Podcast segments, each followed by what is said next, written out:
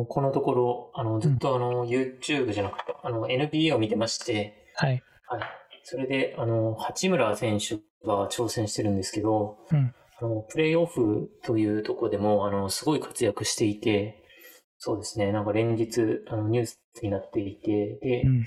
そうですね、あの、レイカーズでも、レレイカーズというすごい有名なチームで、まあ、今、本当一番点数を取るんじゃないかなぐらい、はい、活躍していて、はい。で、あの、今、そうですね、あのまあ、プレイオフというあの、16チームでの、あの、トーナメントに入ってるんですけど、うん。そうですね、そのトーナメントで今、4回、あの先に勝てば次の上に上がれるんですけど、はいと。いうのが2日に1回ぐらいあって、そうですね。うん。それを2日に1回か3日に1回ぐらい見て、はい、めちゃくちゃ楽しみにしているという日々を過ごしています。カレーです。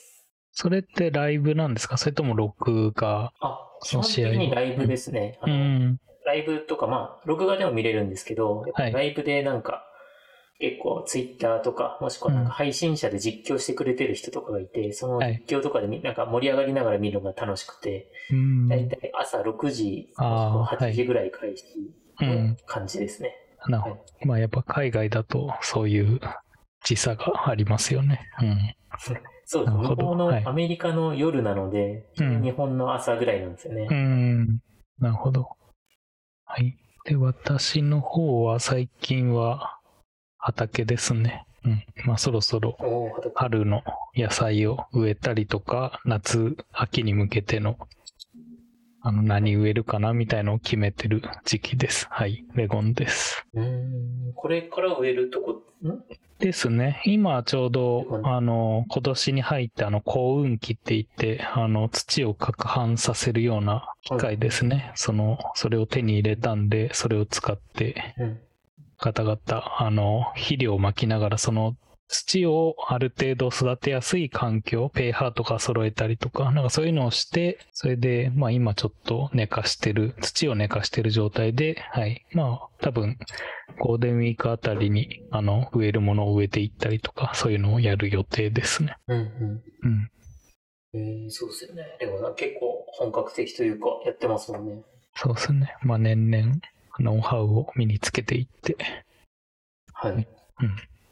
ちゃんとやっていきたいですね。うんはいえーこのポッドキャストでは、レゴンとカレーがカグルを中心としたデータサイエンス、機械学習に関連する情報、仮想通貨 XR、新しい働き方などについて話します。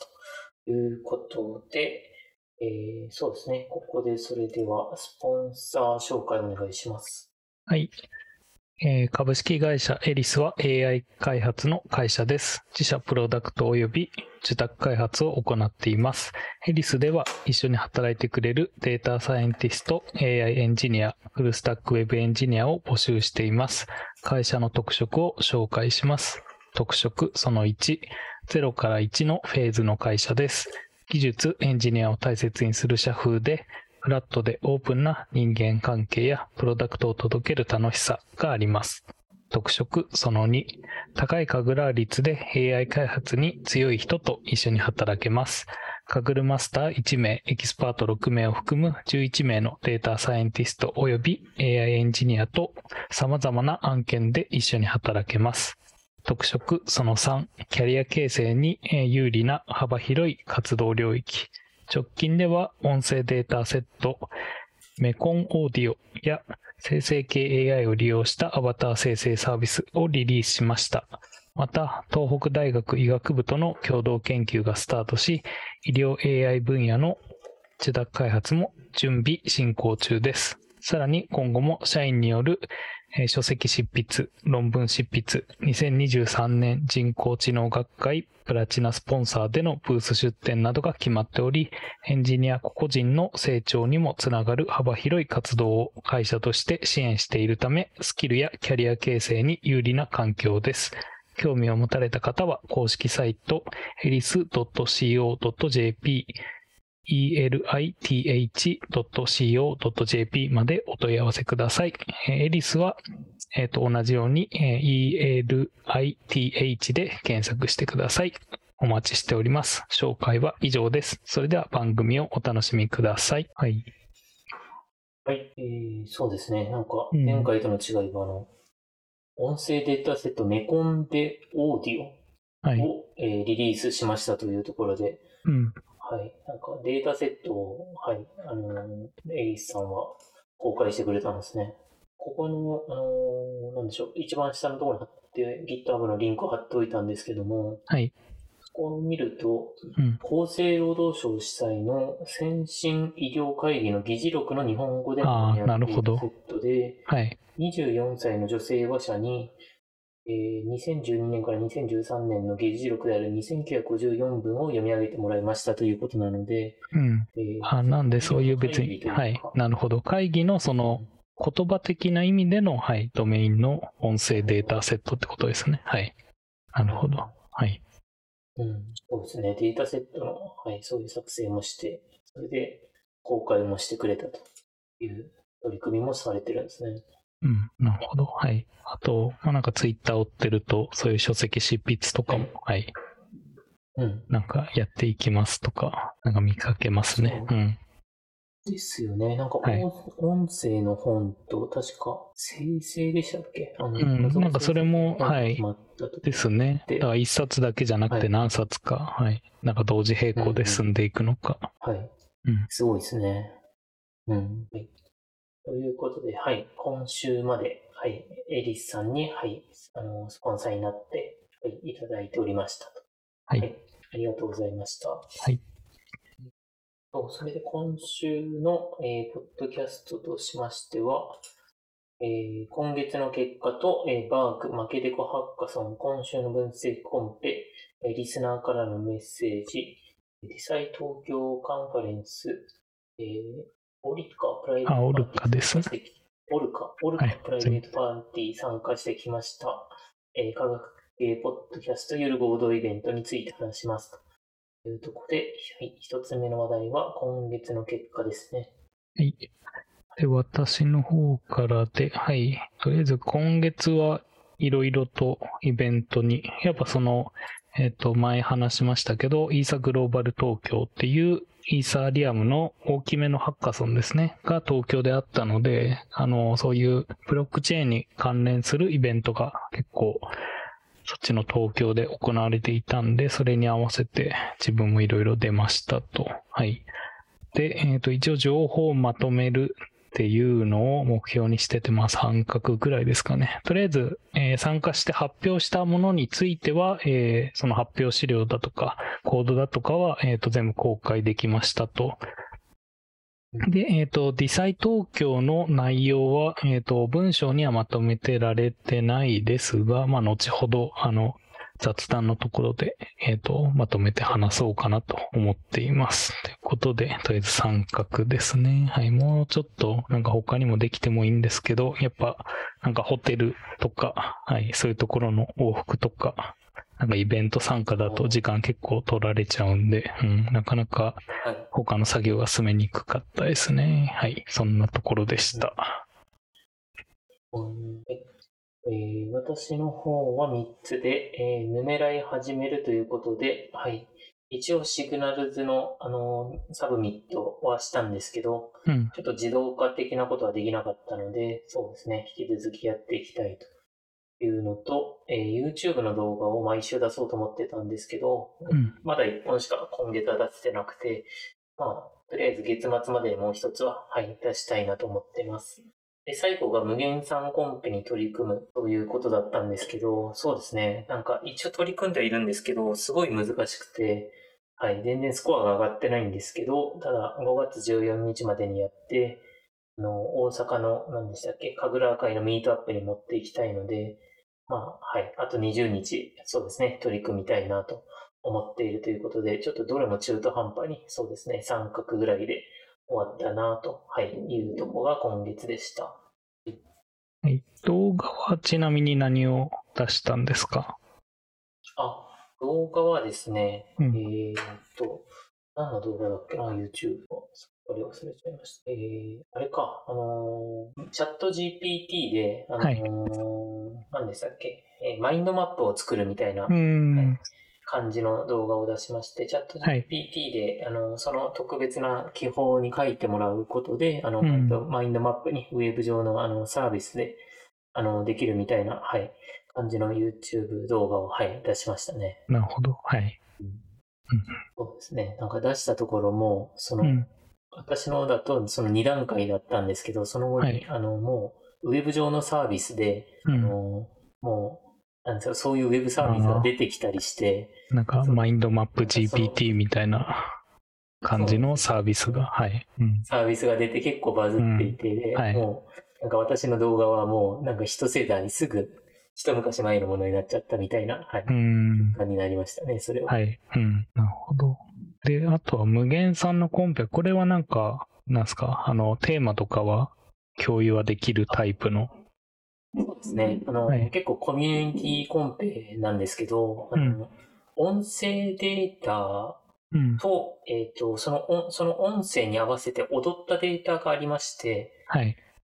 それコンペ主催者の方が、まあ、あの、作ってくれたデータなんですけど、うんそ。れで、音声と、あの、その踊りの、あの、なんでしょう、センサーで、あの、踊りのせん、あの、なんでしょう、肘の曲がり具合とか、うんはい加速度とかを取ったデータなんですけど、うんそれのマッチングになってまして、うん。そうなんですよ。めちゃくちゃ難しいですよね、それが。うん。どの音声とがそのモーションと合うかっていうのを、あの、あ答えなきゃいけなくて、はい。そうなんですよね。なんかみんな参加者全員苦労していてって感じの今結果になっていますね。うん。なんかどう取り組んでいいかもかなり難しくて、なんか本当に四苦八苦してる感じで今やってますね。なるほど。はい。うん。うんうんはい。ということなので、そうですね。まあ、原産のコンペについてはそうですね。大阪のミートアップとかでも発表したいと思うので、はい。はい。ぜひ大阪のミートアップにも来てもらえればなと、はい、思ってます。うんで、えー次のテーマが、あの、バークという、あの、ものが結構ツイッターで話題になっていたので、ちょっと今日試したりしてたんですけど、はい。これは、まあ、テキストからオーディオに変換してくれる text to audio のあのモデルなんですけど、うん。それが公開されていまして、結構面白か面白いというか、なんか本当にすごいなっていう感じですね。うん。で、ここに書いてある例だと、えー、何かな？Hello, my name is Suno とか、まあまあそ、そういう文字を入れると、あの、音声にしてくれるというサービスなんですけど、うん。あの笑い声とか、あとこのプロンプトのを理解して、そのプロンプトに合わせた抑揚で、なんか、あのー話してくれ、音声化してくれるんですよね。うん。なんで、例えば急いでなんか、例えば、なんでしょう、救急車呼ぶときにちょっと急、なんか叫ん、叫ぶというか、急いだ口調とかになると思うんですけど、そういううんなんかプロンプトの背景とかもい理解した上での音声にしてくれたりとか、その笑い声とかも自然な笑い声にしてくれたりとかですね。あとはなんだっけな、う音楽とかも、歌とかも歌わせれたりして、で、多言語なので、まあ、十何カ国語ぐらい確か対応していて、うん。まあ、日本語もあったりとか、えーまあ、その他ですね、何個かのあの音声にも対応しているというようなものになっていて、というのが結構すごくて、はい、なんか、あの、面白いなと思って、あの音声を、はい、喋らせていて、で、まあ、試したところ、英語の精度はかなり良くて、うん。本当に自然な読み上げなんですけど、日本語はそうでもなかったので、日本語はちょっとまだ今後の課題かな、みたいなところですね。うん。な、はい、 text to audio のものがあって、で、さらにもう一個すごいのが、それを、あの、ファインチューニングかわかんないんですけど、なんか7秒ぐらいの音声を学習させることで、その7秒ぐらいのその音声を、に、の、その話した人の音声に真似て話させることもできるみたいなんですよね。うん。ただ、それについてはまだ今多分使えない感じになっていて、あのまあ、今後それも公開されるみたいなんですけど、ということで、はい、そういうカスタマイズまで可能な、はい、 text to audio のモデルが公開されたというところだったので、はい、すごいなという感じでしたね。これが Bark というものみたいです。はい。これって、その、なんですかね、話す話者みたいのは、ある程度種類はあったりするんですか、男性、女そうで性。すね。あのー English でも10人ぐらいの10パターンぐらいから選べて、うん。日本語でもその10パターンぐらいのあの音声から選べるので、はい。はい。その中ちょっと、その中から選べますね。うん。その中には女性とかいろんあの何人か何パターンか入っていて選べる感じになってます。うーん。はい。あとは何ですかね。まあよく昔からあるのだと、まあある意味そういう初音ミクみたいな、元のはい。なんかそういう声優みたいな人がいますけど、そういうのも特になく、なんか権利的な問題は自由に使えそうなんですかね。そうですね。あの、非営利になっているので、なんかうん。商業的な感じには多分使えないんですけど、ああ、なるほど。はい。なのでちょっとまだ自由に使えるという感じにはなってないですね。うん。ノンコマーシャルライセンスっていうやつみたいです。うん。まあ、なんで、はい、そっか。まあ、そういう研究とか、まあ、使ってみような感じでうんできる状態ですね、今。はい今。のところはちょっと自由にね、YouTube の読み上げとか、うん。そういうのにもまだ使えないとは思うんですけど、はい。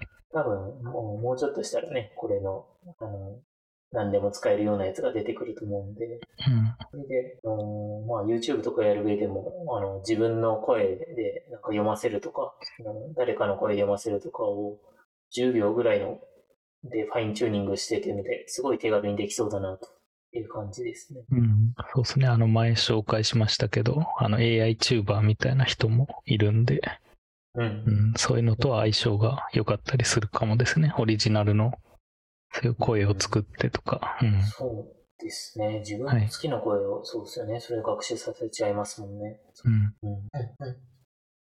では、次の話題行きましょうか。次が負けでこハッカソンですね。はい。えっ、と、この前、その、マーケットデベロッパーコミュニティの負けでこですね。のところで、えっ、と、まあ、JCONS API が、まあ、ちゃんと正式版が出ましたという流れで、えー最初にイベントとして、それを使った、えーハッカソンを開催しますとの、はい、ことですね。で、えっ、と、まあ、内容的には、まあ、ちょっと概要とかも出てるんですが、えっ、と、ちょうど、まず先に、えっ、と、セミナーみたいなので、まあ、こういうことやりますよ、みたいなのを一回紹介して、それで、まあ、実際にハッカソン期間があって、それで、えっ、と、最終的に LT イベントみたいので発表して、賞が決まるみたいな流れなんですが、その最初のキックオフのところで、はい、あの、またイベント、それのイベントの、えっ、と、登録ですね。今リンクで貼ってあるのは。うん。で、初回は YouTube かな？はい。で、えっ、と、発表者は、あの、クリプトベアさんっていう方で、ちょうどこの前お会いしたんで、なんかどういうハッカソンなんですかって言ったら、えっ、と、まあ、その、チャット GPT の活用とかも含めて、まあ、API を利用したライブラリーとか、そういう、えーその JCONS API を使った、データを使ったでもいいし、その分析ツールの開発でもいいし、さらにもうちょっと手軽にチャット GPT の API とかませて、えっ、と、新しい分析ツールだとか、分析結果を共有したりだとか、そういうのを、えっ、と、まあ、共有できると、それに対して評価が入って、はい、あの、最終的に賞が決まるみたいなハッカソンらしいですね。まあ、なんで基本的には元々が JCONS なんで、そういう株価データですね。日本の株価データと、まあ、そういう他の API を組ませたり、あとはそういう分析ツールで、まあ、その専用のを作ってみたりみたいなのをやる、はい、イベントみたいですと。うん。で、自分もなんかせっかくなんで、なんかここら辺はちょっと参加してみたいなという気持ちになってるんで、ちょうどゴールデンウィークの時期とも被るので、はい。まあなんかそこら辺でちょっと黙々作業してみようかなという気持ちで、はい、いますね。今のところは。まだいつまでみたいなのは出てないんですか？これは。えっ、と、ハッカソン自体は、えっ、と、ライトニングトークの、えっ、と、ところが6月10日。なんで、一応そこまでに、えっ、と、発表のその登録期間みたいなのが5月28とかなんで、まあ5月いっぱいですね、基本的には。そこら辺で、えっ、と、専用の LT トークの、えっ、と、応募に、えっ、と、応募して、それで、まあ、6月10日に、まあ、もしかしたら、人が多かったら、その LT イベントも審査入るかもですけど、そこで発表して、はい、みたいな流れなんで、まずは、そのキックオフで、えっ、と、4月26日に会ってて、その後に5月丸々使って、まあそういう開発期間として、それで、まあ終わりぐらいのところで、はい、応募してみたいな流れですね。うん。で、えっ、と、個人でもチームでも参加 OK ですと、みたいなことが、はい、発表されてますね。うん。まあなんで、ここら辺でもやっぱ今まで日本株で、あの、なかなかそういう情報、ツールだとかも、まあ、公開されてなかったんで、まあ、これを機会にいろんな人が JCONS API をさらに触って、そういうエコシステムみたいのが、はい、拡充してくると、うん、なんか新しい新規の人も入りやすくなってくるでしょうし、はい。はい。まあ、なんで、楽しみなイベントですね。うん。うん、ここはそんなとこですかね。えーで、えー次の話題が今週の分析コンペというところで、そうですね、カブルのコンペで、あの一つ、えーディープアイスと呼ばれアイスキューブか、アイスキューブと、はい言われていたコンペが終わりまして、はい。で、これは日本のあの、キトさんという方が、うん。1位に、単ソロで1位になっているという結果を残されて、はい。で、すごいなという感じですね。うん。はい。ちょっとあの、南極の氷の中にある施設で収集されたデータからニュートリノの粒子の方向を予測するコンペということで、うん。そうですね。なんか1位のソリューションを見ても、ちょっとあまりよく、あの、わからなかったんですけど、っていう感じで、そうですね。うんが終わりました。はい。まあ、自分もちょうど物理学科で、ここら辺は少しやったりもしましたね。うーん。はい。まあ、あの、なるほどニューまあそうですね。あの、なるべくそういう氷のところで、あの、周りの影響が少ないところでやる施設でして、はい。まあ、そういうところでの、はい、ノイズが少ない中での、うんだから南極でしたっけ？かですね。はい。うーん。まあ、それほど、なんか、はい。のうん。トランスフォーマーで、なんかで、ロスを工夫して、ちょっとうまくいってよ、みたいな、ソリューション。あ、ちょっとざっくりしすぎてますけど、なんかそんな感じで書いてましたね。うんはい。すごいですね。で、えっ、と、1位の人は、まあ、単独でソロゴールド。はい。スモゴールド、そうはいでですね。はい。うん日本人の1位にはい。踊り出た Kaggle ランクも15位だという感じでしたね。はい。うん。えーで、えーまた新しくあのコンペが2つ始まってままして、はい、1つ目が、えー CAFA5 Protein Function Pro Prediction というので、えーアミノ酸の配列からの機能予測というところで、そうですね、なんかこれまでもアミノ酸系のコンペはいくつかありましたけど、そういうコンペがまた始まったというので、これが8月21日までになっています。結構これは長いですね。まだ4ヶ月ぐらいあるので、はい。結構長めのコンペになっています。もう一つが、あの、イメージマッチングチャレンジ2023というので、これは前、うんあの、似たコンペがあったんですけど、今回はいファックス画像から、あの、3D マップの構築というようなテーマになってまして、うんそうですね。あの、いくつかの画像が与えられて、それを、まあ、3D で復元するみたいなイメージなんですかね。うんこういう感じのコンペが始まってます。それでコードコンペで、これは6月12までというコンペになってますね。まあ難しそうですけど、そうですね。結構面白そうな反面、ただ、6月21なので、あと2ヶ月ぐらいしかないコンペになってるということですね。うん。リスナーからのメッセージが、はい、届きましたので、次の、えー雑談来週話したいことということで、リスナーからのメッセージに行きたいと思います。はい。えー210回について、えー連合学習について知らなかったのですが、説明もわかりやすくとても勉強になりました。今後重要になると感じたもので知れてよかったです。論文紹介も最近のものをたくさん知ることができて非常に勉強になりました。ウェブ記事を読むのは億劫になるので、ポッドキャストで聞けて最高です。個人的に神回でしたと。はい。いうお便りをいただきましたと。うんそうですね。あの、レゴンさんが、あの、連合学習について説明してくれて、はい。私もとっても勉強になったりとか、あとは、あの、何でしたっけ？論文紹介は、えー、あの、空畑さんの、はい。論文のやつを、うんはい、レゴンさんが書いた記事を、これもレゴンさんに紹介してもらったやつで、はい。そうですよね。これもすごい、論文を一連ですごい長時間説明してもらったので、はい、そうですね。リスナーからも、はい、神回と言ってもらえて、そうですね。うんこういう需要というか、論文の紹介みたいな需要とかもかなりあるんだなというのが、このリスナーからのメッセージを聞いても、はい、感じましたね。そうですね。はいうん。まあ、はい。まあ、なんか、あの説明だけだと、まあ、不十分な部分も、あと、多分、ポッドキャスト用にちょっと端折った部分とかもあるんで、まあ、興味がある人は、あの、書籍なり、はい。なんか最新ので調べてもらえると、うん。まあ、そういうサービスとかも話したように出てきてるんで、はい。興味がある人はそこら辺調べてもらえると、はい、いいのかなと思いますね。そうですね。はい。あ、そうですね。また、なんか要望とか、あの感想がある方は、はい。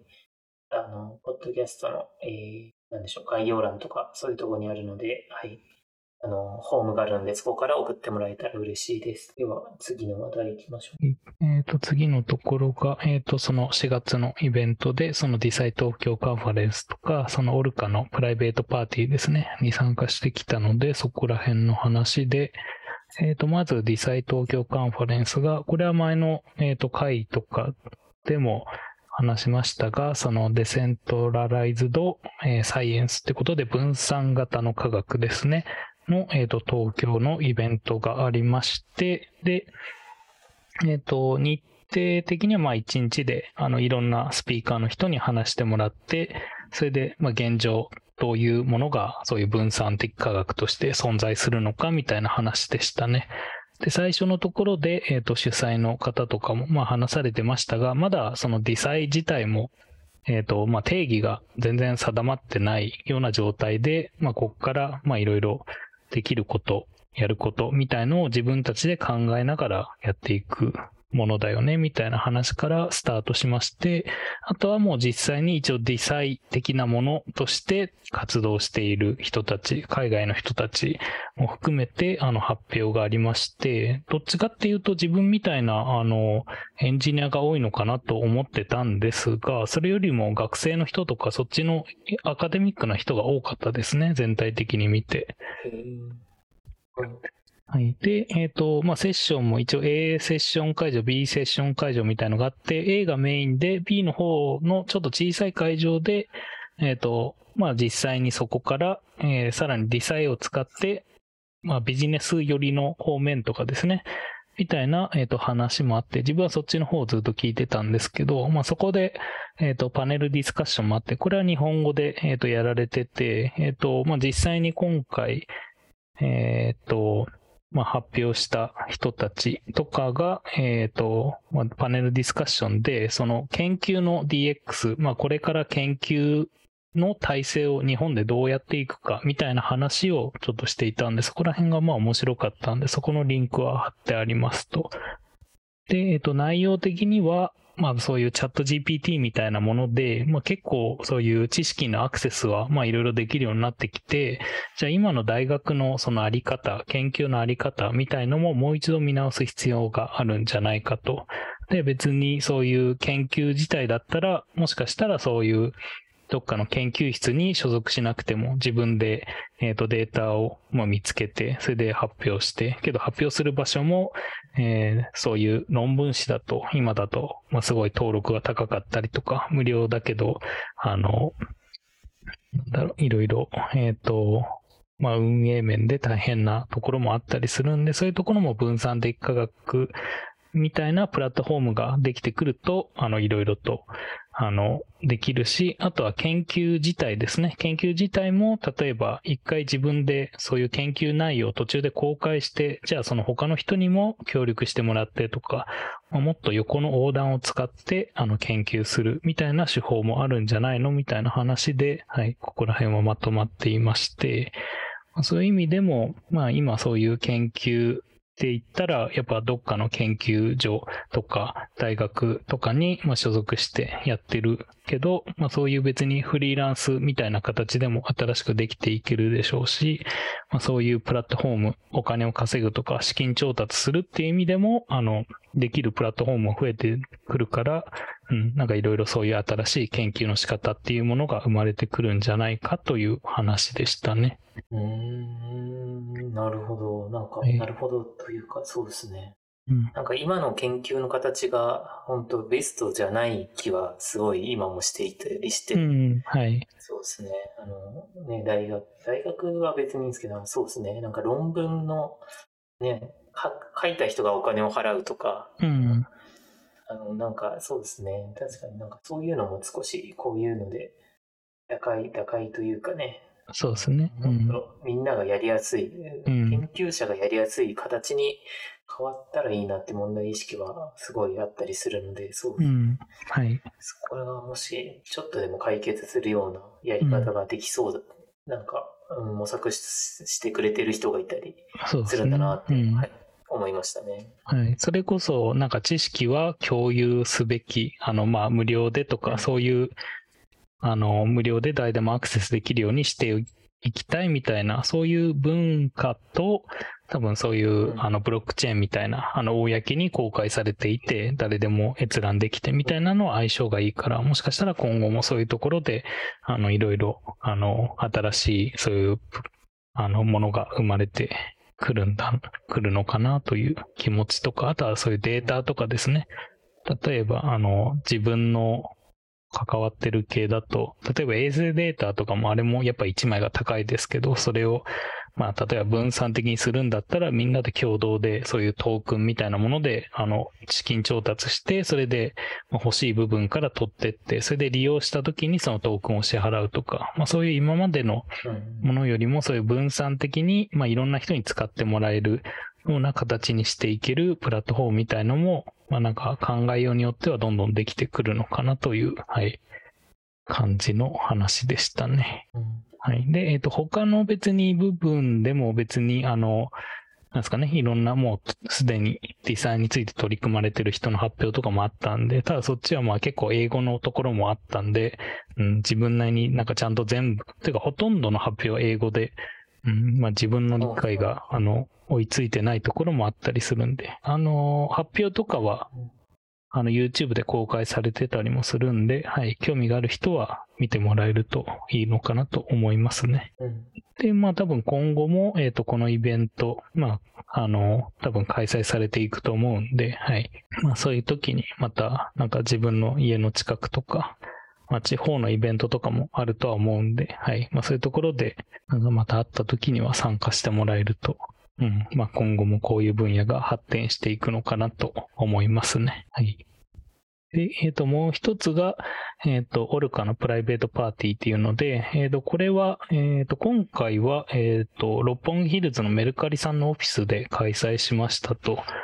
で、えっ、と、そのオルカっていうのが、その DEX と呼ばれる分散型取引所ですね。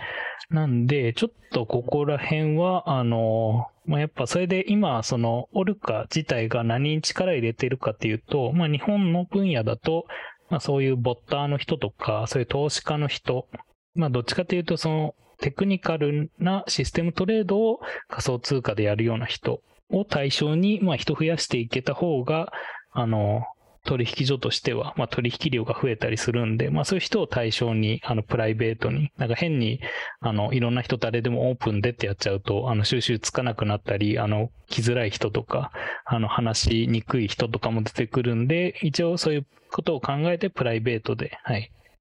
今回は開催してますね。それでメルカリさんのオフィスなんで、はい。ある程度発表も、なんか最近もずっとコロナでメルカリさんのところでもあんまりあの開催されてなかったみたいで、なんか久しぶりの開催ですっていう話でしたけど。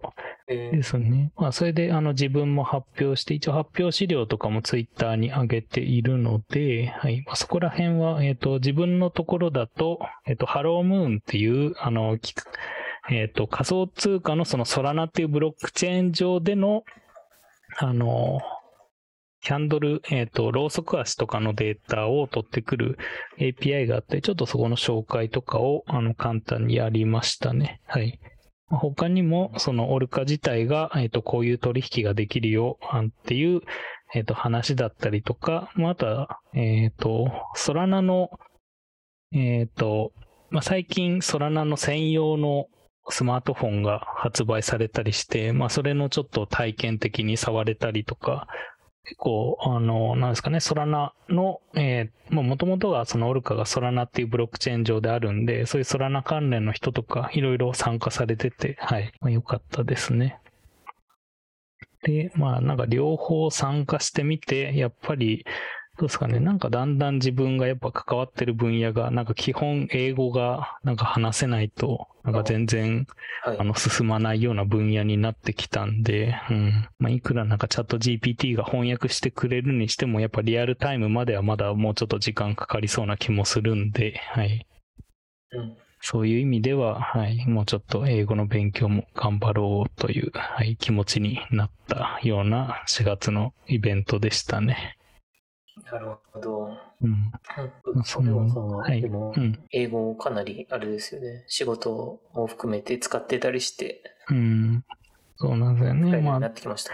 いや、まだまだやっぱり、あの、話すっていうところになると難しいですね。まだやりとりであそういう、あの、文には、あの、全然、もうディープエルとかいろいろ使えるんでいいんですけど、リアルタイムで話すってなると、とか、あとは、まあ、リアルタイムで発表を聞くとかになると、やっぱり、ちょっとなんか、まだまだ、あの、能力が足りないなという気持ちなんで、うんはい。。まあ、そこら辺もちょっと、えー最近仕事も少し落ち着いてきたんで、はい。はい。こっちの、なんか英語のところとかをできていけるといいなと思ってますね。うん。そうですね。結局、今今年はまた英語に手つけれてないので、うん。って感じですね、今のところ。はい。まあけど、なんですかね、あの、チャット GPT でもあの、チャット GPT のあの、プラグインとかだと、はい。あの、スピークって呼ばれているところがなんか連携したりできるらしいんで、はい。まあ、どんどん、なんですかね、そういう学ぶ、学びやすさみたいのも年々、あの、うん便利になってくると思うんで、はい。そういう最新の情報を追いつつ、どうすれば英語がそういう話せたり聞けるようになるかなっていうのは、うん。なんかそういう情報も追っておきたいですね。そうですね。うんうん。まあそんな感じで、はい。4月はイベントに参加してましたね。うん、そうですね。東京に2回来てたんでしたよね。ですね。はい。で、しかも片方は1週間ぐらいもうずっといたんで。おーえー、なんか、あの、ホテル代が、特に東京のホテル代が、あの、うん。高いって、レゴンさんはいも話してましたけど、ニュースにもなってたりして、うん。そうですね。みんな、なんか東京ね、あの、来るのを諦めるぐらい、ちょっと、はいあの、高くなってきてるみたいなうん。話とかもあったりしてましたね。はい。なんかあれ、原因はなんかそこを話してました、ニュースで。別にやっぱ単純に人が多く来てるからっていう理由なんですかね。ああ、でも、そうみたいですね。うーん。か、NHK のニュースとかだと、そうですね。あの、外国、外国の方が来てるのが多いみたいなニュースになってましたけど。うーん。うんはい。なんか、それ以上の何か別の力を感じるような気もするぐらいの、うんなんか値上がりで。えーまあ単純にだから円安とかが、うん、影響してるのかわかんないですけど、とりあえずやっぱ高いんで、ちょっとしばらくは旅行は控えるかなという気持ちですね。うん。で、はい、ゴールデンウィークもとりあえず家でいろいろやろうかなと思ってます。はい。うんいいでは、えー最後の話題が、えー科学系ポッドキャストフィル合同イベント。はい。これも、まあ本当に最近知ったんですけど、うん、なんかそういう科学、あの、サイエンスですね。科学系ポッドキャストうん。っていうのが、まあ増えてるらしくて、それで、えっ、と、今だと、なんか10日、毎月10日に一つテーマを決めて、それでそういう科学系のポッドキャストがそれについて話して、みたいなのを公開して、それで、まあ有志の人がそれをまとめてくれていて、なんで、えっ、と、参加方法的には、ポッドキャストで、まあ、そのテーマについて一回話せば、それに取り上げてくれるっぽいんで、まあ、せっかくデータサイエンスっていう、はい、一応、あの、まあ、多分科学に含まれると思うんで、はい。まあ、それを取り上げても、まあ、ネタの、ネタ的にも、あの、そういう横のつながり的にも、なんかいいのかなと思って、はい。で、えっ、と、参加してみようかなと思ってますね。えっ、と、その他にも参加されてるのだと、あの前、あのゲストで来ていただいた、あの、バイリン・ガリレオさんとかも、あの、もうなんか参加してますし、あとはそのディサイ系のメタサイエンティカっていう、えっ、と、そういう科学をもう一回再考するみたいな、そういうポッドキャストとかもありますし、はい。で、えっ、と、一応次回の、えっ、と、次回が5月10日で、テーマは論文ってところで、はい。まあ、なんで、ちょっとそこの回は、えっ、と、それに合わせてちょっと論文の話みたいのが、まあ、メインでできてくるといいのかな。まあ、ちょっとそこら辺はこっちでもネタ考えたりはしようと思ってますけど、はい。まあ、今までも、はい、論文自体は、なんかいろいろ扱ったりとか、はい、やってますけど、まあ、ちょっとそこら辺の話をもうちょっとやろうかなと思ってますね。はい。まあ、こういう気軽に参加できるイベントとかがあると、まあいいですよね。なんかよくん、どうなんですかね、YouTube だとあんまないですけど、ニコニコ動画だと、なんかなんとか動画祭みたいな感じで、結構個人の人が、あの、これをテーマに、あの、動画投稿してくれたら、それをみんなで鑑賞会しましょうとか。なんかそういうので、あの、同じテーマの人とか新しい新規の人を見つける、まあ、きっかけになったりもしてるっぽいんで、うん、まあなんで、はい、まあ、ポッドキャストでもそういうのがあるとそうで。すね。なかなかこういうきっかけがないと、他のポッドキャスト聞きに行かないところとかもあったりするので、はい。うん。いいですよね。こういうのがあると。うん。まあ、なんで、とりあえずそれに参加予定ですね。はい。なんで、まあ、もしこれを聞いてる人で、あの、自分も科学系のポッドキャストやってますって人は、はい。あの、参加してもらえ、多分参加者が増えれば増えるほど盛り上がっていくとも思うんで、うん。はい。まあ、そんな話でしたね。うん。一応、5月7から14にエピソードを配信と。はいとかなので、うん。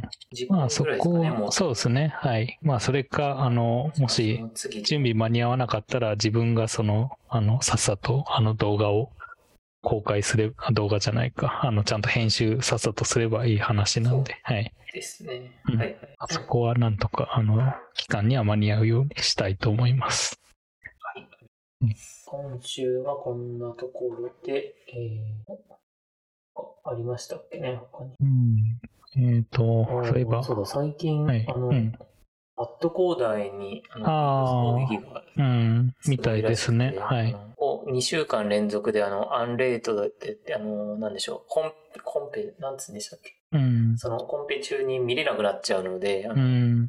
そうなんですよね。それになって、あの、今対策を練ってるみたいな話があったりして。あーしかも2週間連続なんですね。なんか、昨日かな、あ、一昨日か。とかの、なんかところでは、その攻撃受けて、あの、ダメでしたっていう話で、う。うんんそれは見たんですが、最近ずっと続いてるというか、なんか連続での話だったんですね。そうなんですね。続いていて、一はい応対策も何でしたっけ、その、えーコンテスト中は、えー過去の投稿は、の、えーページはなんか見れないみたいな、今週は対策だった。まあ他にちょっとやってるのかわかんないですけど、そういう対策というか、外から見える対策もした上で、はい。今回臨んだみたいなんですけど、うんそ。れで今回もまたちょっとその対策では落ちてしまって、うん。で、そうですね、分速数千万件のリクエストが来てますって、みたいな話が、そうですね、ツイッターに書いてますね。うん。はい。なので、ちょっと今対策をまた、はい、してって感じを言ってましたね。そうですね。まあ結局、そういうサイト的にはやっぱその投稿しないといけないし、あの、うん。なんですかね。まあログインしてる人だけに絞るって言っても、そういう攻撃自体は別にアクセス数なんで、うん、なかなかそういうのは無視できない。別にログインしてない人でも攻撃はできたりもしちゃうんで、ちょっとそういう対策はいろいろ、あの、なんか大変そうな感じはしますね。そうなんですよね。うんで、国内だけじゃなくて、海外から参加する人もいるんで、ああ、なるほど。警察に訴えたとしたしたり、海外のアクセスも止めたくないうん。から、はいあのそういう法的なものもなかなか難しくてうんっ。ていう感じはあったりして難しいですよね。うん。それこそ、なんすかね。あの、アットコーダーのアルゴリズムで、はい。うん。その、なんか攻撃を防ぐようなアルゴリズムといいますか。まあ、発見したり、どう安定させられるかみたいな。うん。すごいそこで技術が生まれたりして、そうねちょっと期待はしちゃいますよね。やっとこう。そうですね。うん。ね、すごい方たちが対策を練ってるので。はい。あとは、えっ、と、そういう VR 関連で言うと、最近、 Unreal Engine が、あの、っていうあのゲームエンジンがあるんですけど、このお話しましたっけ？あの、 Fortnite のエディターを最近、その Epic が出して、それが結構、あの、いけてる感じのへ内容でして、えっ、と、元々 Fortnite ってあの、シューティング、あの、うん first person shooting、まあ、あの、人が銃撃って戦うやつですね。それの、えっ、と、まあ、コンテンツとして、えっ、と、ゲームとしてあったんですけど、それの、えーゲームの世界を作れるエディターを、えっ、と、公開していて、それが、えっ、と、アンリアルエディター for Fortnite っていうのを最近ですね、そのエピックが公開して、そうすると、あの、ユーザーは、あの、自分でそのフォートナイトの、あの、そういう島みたいのを作れますし、さらに、えっと、エピックがバース言語っていう、えっと、独自のプログラミング言語も作って、それで、もともとが、そのエディターなんで、そのゲーム自体も、あの、その、フォートナイトの上に新しく乗っけられるみたいな仕組みを作って、だから、開発者としては、そのバース言語で、えっ、と、自分である程度プログラミングして、そのフォートナイトのゲームとはまた違ったゲームを、そのフォートナイト上で公開できるみたいな仕組みを作ってて、えーまあ、そうなってくると、それでユーザー自体はもともとフォートナイトにかなり、まあ、世界的にやっぱいるんで、それで、えっ、と、ん。そこの、えっ、と、実際に遊んでもらったら、えっ、と、収益を分配するとか、そういう仕組みがなんかできてくるっぽくて、うん。なんで、ちょっと自分も最近そこら辺触って、あの VR というかそこら辺のバース言語とか、あの、フォートナイトで遊んでますけど、うん。けど、まあ、フォートナイトもそんなに、あの、上手くないというか、あれも独特の操作が必要で、あの、普通にやると、まあ、ただ単に銃で撃つだけじゃなくて、あの、建築要素もあって、なんか壁とかを作りつつ、相手の弾を防いで、とかなんで、うん、なかなかそこまで全然、あの、頭が回んないし、手も回んないんですけど、うん、まあそういうので少し、フォートナイト遊びながら、そういう新しいマップとかを VR で、そういうモデルとかも作りつつ、なんか作ってたりしてますね。えー、めちゃくちゃすごいですね、その仕組みは。はい。まあ、それで言うと、もしかしたら、なんかそういう今ある、そういうメタバース空間的なサービスを提供している、うん、会社とかも結構被害受けそうな感じがしますね。まあ今までは、なんかわざわざ独自のプラットフォームで、例えば、あの企業がなんかイベントを開きたいですってなったら、そういうメタバース空間を新しく作るか、メタバース空間のプラットフォームに依頼するみたいな感じでしたけど、まあそれ自体ももうフォートナイト上でもう大抵あのパソコンがあればできるし、それでユーザーもなんだ、いるしで、うん。なんで、フォートナイト上のこのアドレスに来てねみたいなことを言うともうイベント会場がすぐ出来上がるとか、まあそういう感じになってくるんで、なんかそういうゲームチェンジャーというか、なんかビジネス自体も少し変えてきそうな、あの勢いのうん。ない、うん感じは受けますね。フォートナイトのそのエディターとかを、そこがなんかプラットフォームになって、もうあれですか、あの、プログラムを書けば、その銃じゃない、他のせ、なんですか、打ち合いじゃない、はい。他の世界も作れるっていうことですか？ですね。まあ、例えば公開されてたのは、なんかレースゲーム的に、うん。あの、なんすかね、あの、うんサスケみたいな感じで、こう、落ちたらダメだよ、みたいなところを、こう、ジャンプしながら、あの、はい。いかに誰が早くいけるかとか、なんかそういうのも作れてたんで、それで、まあ、ある意味、言語として公開されてるんで、うん、なんかそういう独自の、あの、まあ、けど、最終的には一応、フォートナイトの、あの、勝ち負けみたいな勝敗は多分あるとは思うんですけど、えーうん。まあ、あと、結局、武器とかは、結局銃とか、そういう、あの、殴るとか、そういう感じのにはなりますけど、うん。うんけど、まあ、そこら辺もしかしたら、今後は、もっと拡張できたりするかもしれませんが。あとは、やっぱその、アンリアルエンジンの、えっと、元々のゲームエンジンがやっぱあるんで、あの、そこら辺の、なんですかね、ゲームエンジニアみたいな人も呼び込めますし、うん。これはなかなか、あの、なんかうまいやり方だなと思いますね。うん、すごいですね。確かに。まあだから、なんですかね、あの、レゴンカレー FM の、あそこそこでもともとボイチャとかも最初から用意されているんで、なんかそういうレゴンカレー FM のオリジナルのなんか島でも作りましょうみたいのも結構簡単にへできちゃいますね。えじゃあそこでオフ会とか、まあ、ですね。はい。配信、配信して、配信し終わった後にみんなで戦うとか、はいはい。うん。なんでもできますね。そうですね。うん。うん、本当ゲームチェンジャーになって、そううですね。ん。一人勝ちする、一人勝ちというか、いや、もう本当にそういう状態にもなりそうで、しかも Facebook とかも、まあ、あメタか、あの、メタとかが、はいあの、今日も発表ありましたけど、ほぼ、なんかそういうメタバース事業から撤退するとかっていう噂も聞いてますし、うん。結構そういう、もう、なんですかね、メタバース的なのも、やっぱあの格差というか、いろいろ生まれてきそうな感じは最近感じてますね。そうっすよね。やっぱりなんかゲームとか、もうすでにあるとこから始めた方がすごいうまくいくのはなんかありますよね。もううん。そこにいる人たちはもう本当にね、一日中いるぐらいもう、まあ、ゲームですけど、はい。してるわけじゃないですか。だうん。はい。から、うん、そこを起点にして、なんか拡張していくっていうアプローチの方が、ね、うん。今のところうまくいってる感じです。うん。いい。まあ、なんか、そんな感じですね。最近やってることとしては。